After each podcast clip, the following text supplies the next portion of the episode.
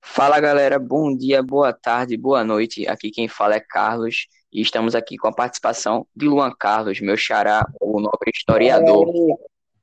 Tudo bom, meu amigo? Tudo bom, meu E- caro? Vamos historiar. Que bom, Vamos, mano. Vamos nessa Bora falar sobre o Brasil na Segunda Guerra. Primeiramente, eu vou falar até o rompimento do Brasil com a Alemanha, vocês vão entender perfeitamente isso. E depois vamos ter a participação do nobre historiador aí, Luan Carlos.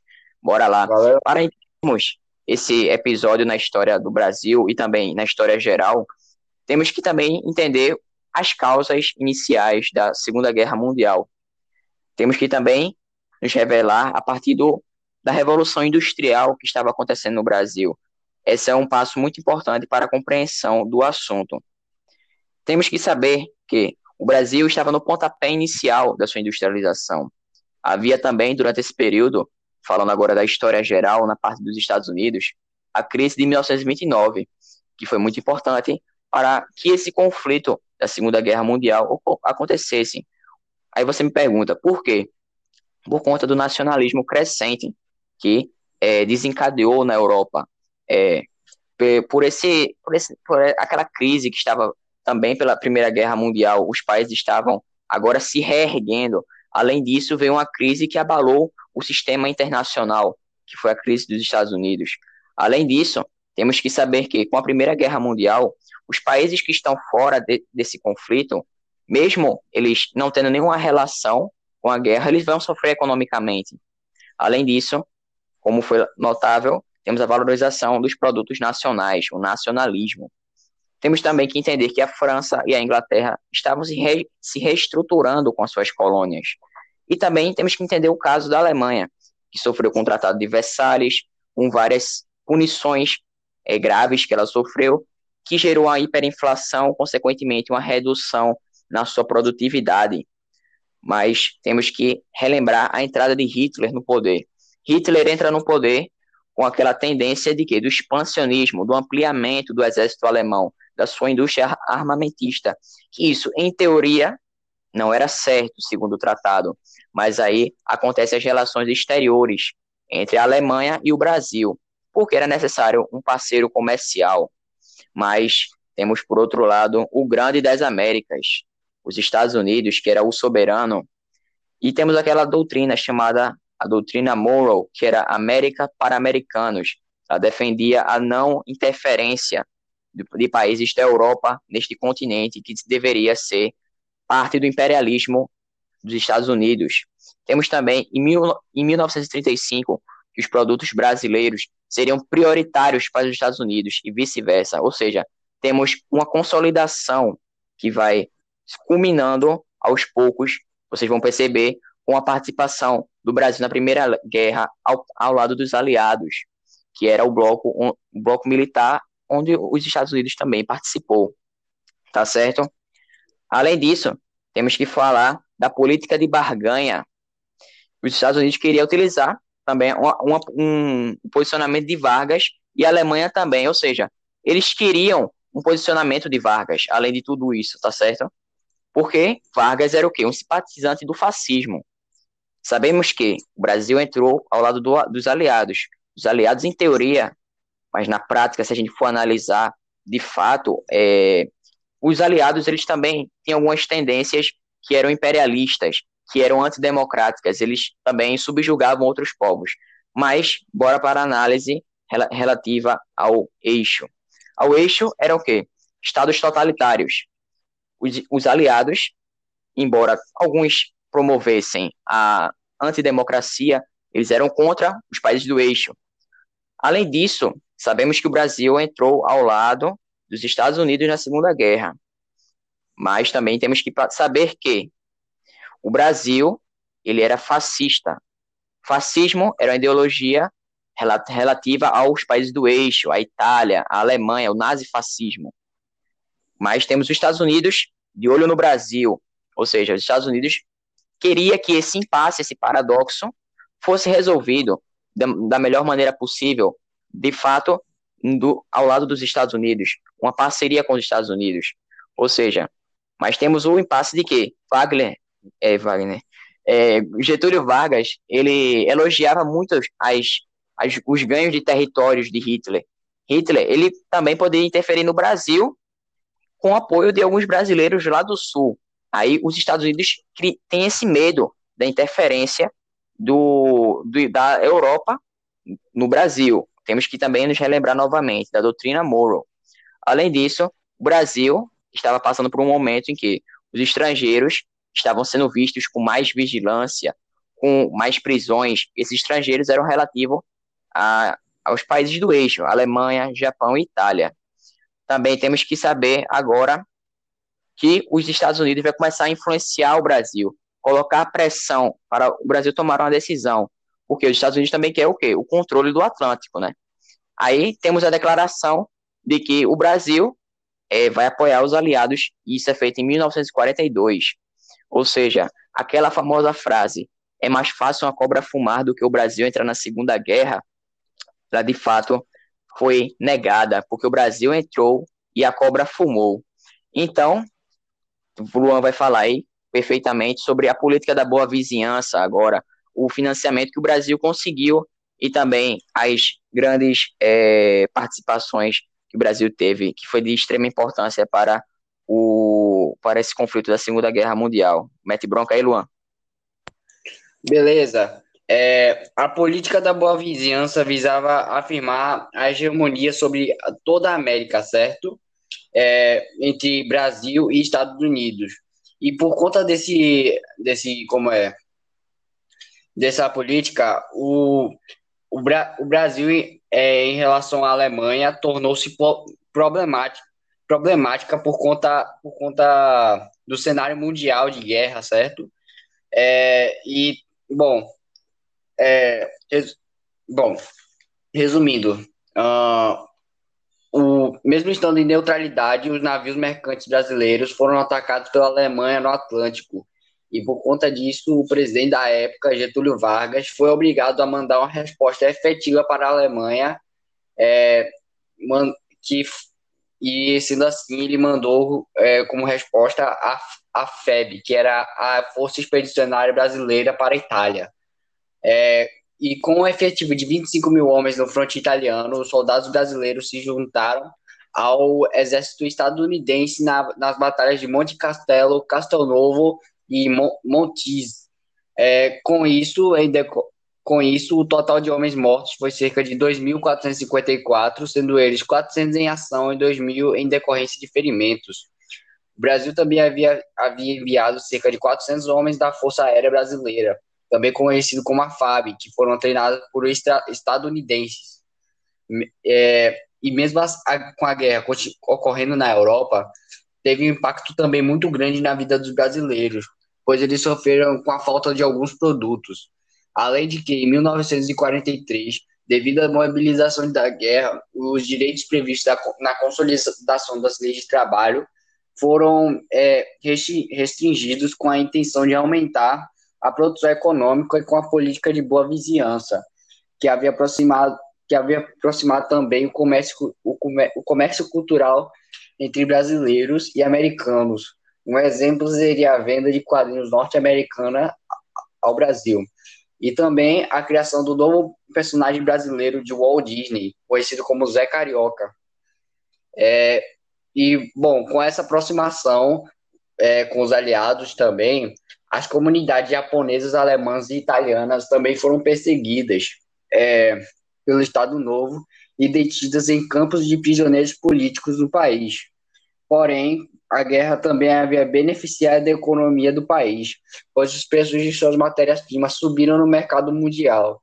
E como estava em processo de industrialização, o país se inseriu, o país se inseriu no mercado nacional e latino-americano de produtos industrializados e foi durante o Estado Novo que o Brasil desenvolveu seu processo industrial. Já em 1938 foi criado o Conselho Nacional do Petróleo, a CNP, cujo objetivo, objetivo inicial era administrar as jazidas descobertas na Bahia. E na década de 1940 foram criadas outras indústrias estatais, como a Companhia Siderúrgica, Siderúrgica Nacional, em 1941, é, com o apoio dos Estados Unidos, a mineradora Vale, vale do Rio Doce, em 1942, e a Companhia Hidrelétrica do, de, do São Francisco, em 1945. E conforme o país se industrializava, o número de trabalhadores urbanos aumentava, trazendo a necessidade de acentuar as práticas de controle dos sindicatos por meio de leis e concessões de direitos. E com isso surgiu o que os, estudia o que os estudiosos conhecem como trabalhismo, que, conhece, que consistia em uma política social voltada aos assalariados. É, em 1943, Vargas havia anunciado a criação da Consolidação das Leis de Trabalho, que agrupava todas as normas relacionadas às questões trabalhistas em um único código legislativo, garantindo direitos como salário mínimo e férias remuneradas. É, e por conta dessa política trabalhista, Vargas foi caracterizado como um governante populista, que usou de sua posição como chefe de executivo para manipular a população e se manter no poder. Porém, esse tipo de análise pode simplificar a realidade. E como vimos anteriormente, os operários já reivindicavam direitos trabalhistas desde antes do governo Vargas. Portanto, portanto, nesse período foi atendido a demanda que já existia. E para analisar esse governo é preciso associar o conceito de populismo ao de trabalhismo, que é uma estratégia política na qual o presidente, ao atender às reivindicações dos trabalhadores, buscava convencer, convencer uma da sociedade e apoiar seu discurso. É, o, depois disso, o Brasil vivia em uma situação paradoxal, que ao mesmo tempo que se posicionava ao lado de, dos aliados, na defesa da democracia pelo mundo, era ao mesmo tempo a ditadura de áreas fascistas. E assim, com o fim da Segunda Guerra Mundial, a política de Getúlio Vargas passou a ser mal vista pela sociedade brasileira. Por, portanto, o processo de derrocada do Estado Novo tem relação direta com a, postura, com a postura ditatorial. É, os políticos de, de oposição a Getúlio também exploraram essa contradição e desde a entrada do Brasil na guerra, em outubro de, de, desde a entrada do Brasil na guerra, em outubro de 1943, no aniversário da Revolução de 30, quando Getúlio chegou ao poder, é, importantes políticos de Minas Gerais lançaram o Manifesto dos Mineiros, no qual pediam a democratização do país. Além disso, o apoio dos militares ao governo também diminuía, se diminuía aos poucos, fazendo com que até o general Góes Monteiro, que era o braço direito de Getúlio Vargas, começasse a se afastar dele.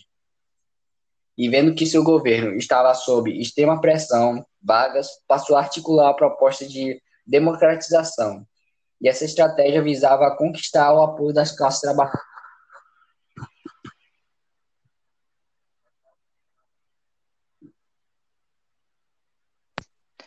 É isso aí, Luan. Muito bem, muito boa participação. É que teu áudio deu um probleminha, pô. Eu só estou complementando aqui para dizer que muito boa essa tua observação aí relacionada à autorização dos partidos políticos, né, da redemocratização do Brasil, o período em que Vargas Sim. vai sair, né, do poder. Pode continuar aí, mano. Sim. Ok, mano. É, e com essa iniciativa de democratizar o país, é, o país ganhasse espaço na agenda política também de Getúlio Vargas, que naquela época os partidos políticos já se, estavam se organizando com outros líderes políticos. Por exemplo, a UDN, que era a União Democrática Nacional, tinha um perfil antigetulista e liberal, com os líderes Carlos Lacerda e Eduardo Gomes. Já o PSD, que é o Partido Social Democrático, era getulista e ligado e também é, beneficiava também um pouco as elites e aos interventores, que, com os líderes Eurico Gaspar Dutra e Juscelino Kubitschek, que mais tarde será o presidente do Brasil e criará a, a nova capital, que, é, que seria Brasília. Já o PTB, no Partido Trabalhista, era getulista e queria beneficiar, os trabalha beneficiar mais ainda os trabalhadores, com os líderes Getúlio Vargas e João Goulart, e além de conquistar a classe trabalhadora, Vargas também é, tinha o apoio dos, dos comunistas, que, e por isso concedeu anistia a centenas de presos políticos, entre eles Luiz Carlos Prestes, que por razões ideológicas, Prestes e o Partido Comunista Brasileiro seguiam o direcionamento da União Soviética e, apoia, e apoiariam os aliados, fortalecendo o governo de Vargas. Porém, os comunistas só passaram a apoiar Getúlio quando eles tinham percebido que dependia, dependia dele para ganhar influência nos sindicatos. E apesar das tentativas de Vargas, os protestos por uma gestão mais democrática não cessaram. Em março de 1945, estudantes no curso de Direito do, do Largo de São Francisco, que eram apoiadores de Eduardo Gomes, que era um dos líderes da União Democrática Nacional, reuniram-se na Praça da Sé e, e conclamaram os trabalhadores a se unirem a eles na derrubada de Getúlio e na luta a favor da democracia. Porém, o movimento foi mal recebido pela, pela classe trabalhadora, que aos gritos de queremos Getúlio, atacou os universitários. Esse movimento foi chamado de queremi, queremismo, que era que era um movimento que apoiava Vargas, tá ligado? É, e aproveitando-se disso, Vargas convocou operários a se juntar a ele no Partido Trabalhista Brasileiro. Porém, no dia 25 daquele mês, é, ao substituir o chefe da polícia do Distrito Federal por seu irmão Benjamin, Vargas levantou suspeitas de que não deixaria o poder e daria outro golpe, daria outro golpe. Em função disso, quatro dias depois, Góes Monteiro, o ministro da Guerra, mobilizou suas tropas da capital e forçou Getúlio Vargas a renunciar, o que levou ao exílio em São Borja, no Rio Grande do Sul. E com a queda de Getúlio, novas eleições foram realizadas no dia 2 de dezembro, embora acreditasse que a vitória seria de Eduardo Gomes da UDN.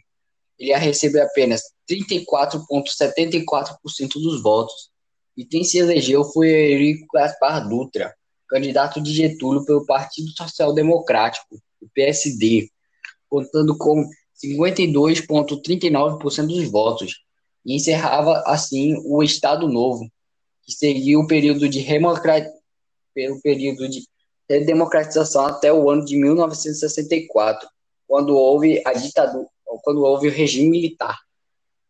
E é isso, galera. É, espero que vocês tenham gostado desse podcast. E é, quer falar alguma coisa, Carlos? Bora lá, Luan. Só complementando rapidinho a tua fala, você falou aí perfeitamente aí sobre a década de 30, né? O crescimento do populismo, não só no Brasil, mas na América Latina, que teve uma industrialização tardia. Esses, esse populismo, como você falou perfeitamente, eram líderes carismáticos que deixavam à disposição a classe urbana e operária. Mas a gente também tem que se lembrar Sim, que nesse período é, havia o contexto da Guerra Fria, né? A gente, os Estados Unidos buscavam livrar-se do avanço comunista. E também no Brasil, é, a gente pode perceber os projetos de desenvolvimento econômico. Um deles era chamado Projeto Nacional Desenvolvimentista, que defendia a maior intervenção estatal na economia, juntamente com o desenvolvimento industrial, políticas públicas para agregar a, as massas populares, além do nacionalismo. E também temos o Projeto Liberal, que defendia o progresso por meio do livre comércio, e também a baixa interferência estatal, uma parceria com o capital estrangeiro também, e é isso, Luan. Quiser falar mais alguma coisa, mete bronca aí, pô. Inclusive, Carlos, nessa época é, também estava tendo o um negócio de Benito Mussolini, que era um dos líderes car carismáticos também, que era fascista, tá ligado? Exatamente, Mas... Luan. E Hitler também, que era meio que um líder carismático também pro povo, depois saiu do poder, tá? vamos assim. Mas... Sim, ele no início aderiu às massas, né? Principalmente com o nome do é. partido nazista, que foi o que ele utilizou daquele discurso é, nacionalista, aquele discurso de ódio em que, o, em que a Alemanha estava. Ele, ele se utilizou da situação da Alemanha, né, de muita dificuldade após a Primeira Guerra Mundial, e temos aí o Holocausto. É um bom exemplo também é, de um estilo de governo que era baseado também no, nas massas, mas também é importante dizer que ele não era um governo esquerdista, ele era de direita, porque ele combatia é. a União Soviética. Quer complementa aí, mano, mais alguma coisa? Que era que a União Soviética também era, era de esquerda, porém, diferentemente da do de Hitler, o Joseph Stalin era mais é, terror mesmo, tá ligado? Meio medo. dava medo no povo, tá ligado? Perfeitamente, mano. Positivo, positivo. Acho que a gente vai ficar por aqui. É isso, galera. Muito obrigado pela sua audiência. Muito obrigado, Luan, pela tua participação. Tamo junto. Valeu. Valeu Falou.